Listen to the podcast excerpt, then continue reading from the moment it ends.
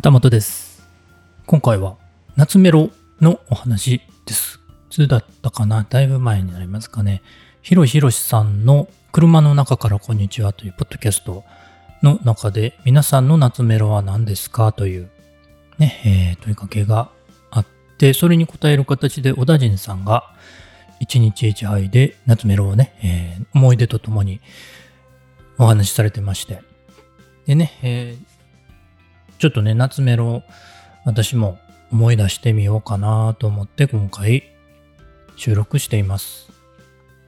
小田人さんね、Spotify で夏メロのプレイリストも作られてて、よく覚えてますよね、いろんなことね、昔の話ね。私はあんまりね、曲で思い出すという感じではなかったかもしれないですね。うん。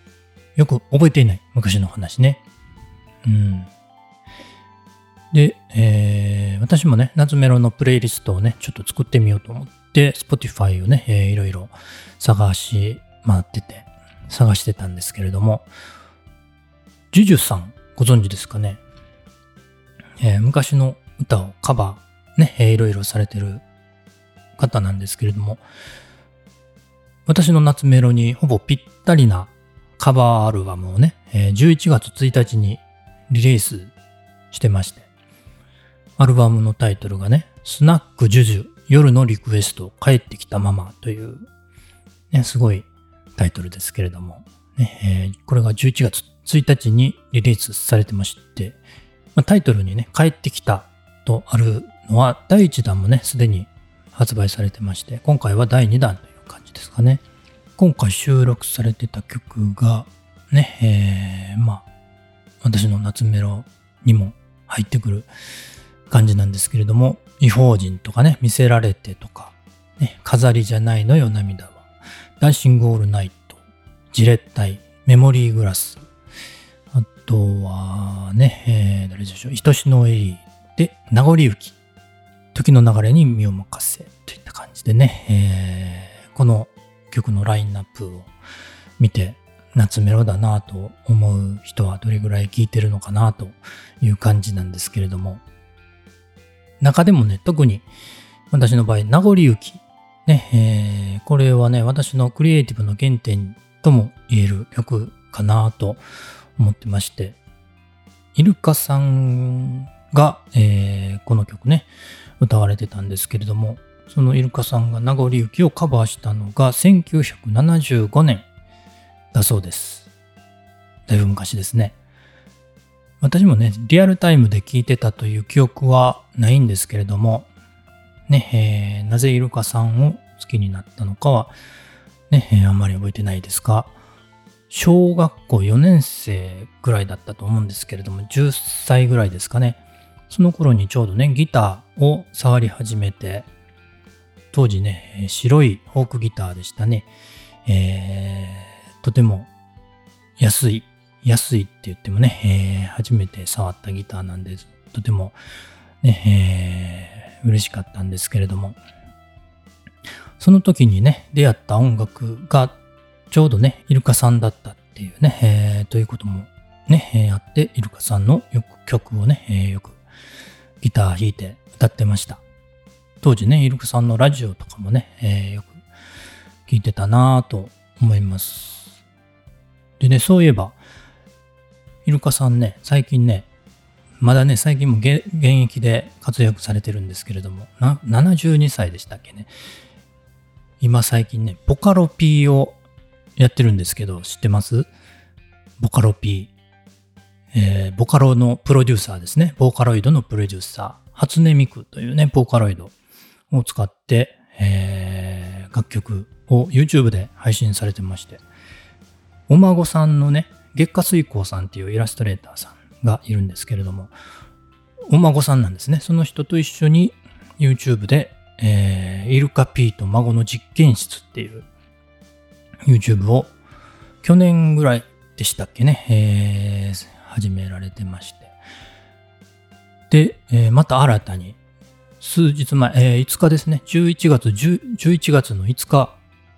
ね、えーいつですか、2、3日前ですね、また新しい YouTube チャンネルも始めてましたね。イルカのフォークな生活というね、YouTube チャンネル新しく始めてました。これね、めちゃくちゃ楽しみだなと思って、ね、チャンネル登録はもちろんしたんですけれどもね。まあ、相変わらず元気なお姉さんでございまして。まあ、ここでね、いろいろね、今後、その歌だけではなくて、その、その当時のね、えー、時代背景とかね、そういう歌に隠された部分とかね、そういう感じの話もここでね、えー、されていくということで、とてもワクワクしてるわけですけれども。皆さんもね、えー、まあ、イルカさんご存知かどうかちょっとね、えー、わからないですけれどもね、えー、名残駅はね、えー、聞いたことあると思います。あのー、ちょっとね、えー、YouTube ね、えー、見てもらえると嬉しいかなと思ったりします。でね、私のね、えー、マイ夏メロなんですけれども、一応ね、えー、Spotify のプレイリストを作ってみました。えー、29曲ですね、全部で。まあ、イルカさんの曲もいくつか入ってますけれども、あとはですね、えー、まあ、小学校、中学校時代にイルカさんをね、えー、よく聞いてまして、その後ね、え、中学の後半から高校、ね、就職するぐらいまでね、えー、浜田省吾さんの曲を好きでよく聴いてました。で、それ、社会人出てからはユニコーンとかね、スピッツっていう風にね、え、時代が移っていくんですけれども、一回ね、えー、間空きまして、2000年ぐらい、2002年ぐらいからね、えー、あんまり曲を聴くことがなくなったんです。というのが、ね、えー、何でしょうかね。子供ができて、ね、えー、それどころじゃなかったのかなと振り返ってみると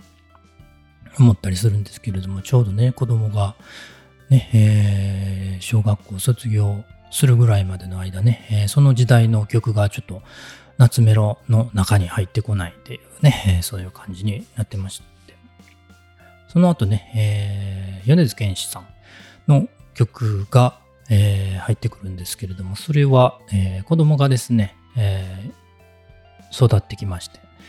自分でね、好きな曲を聴き始める時代になって、その影響でね、子供の影響で、そこからはね、大体、えー、音楽好きになるのは子供の影響が多かったりし、大きかったりしますね。米津玄師さんね、その頃ね、ハチというね、もともと、えー、ボカロ P でハチという名前でね、やってまして、その後にね、えー、2012年からですかね、えー、実名、本名でね、えー、これは米津玄師という本名で活動を始めまして、その頃ね、えー、よく聞いてましてね、えー、よく聞いてたというか、子供に聞いて、聞いて、言って、聞かされてましてね、それでなんか、あの、懐かしい、懐かしい、今聞いたら懐かしいなと思ってしまうんですけれども、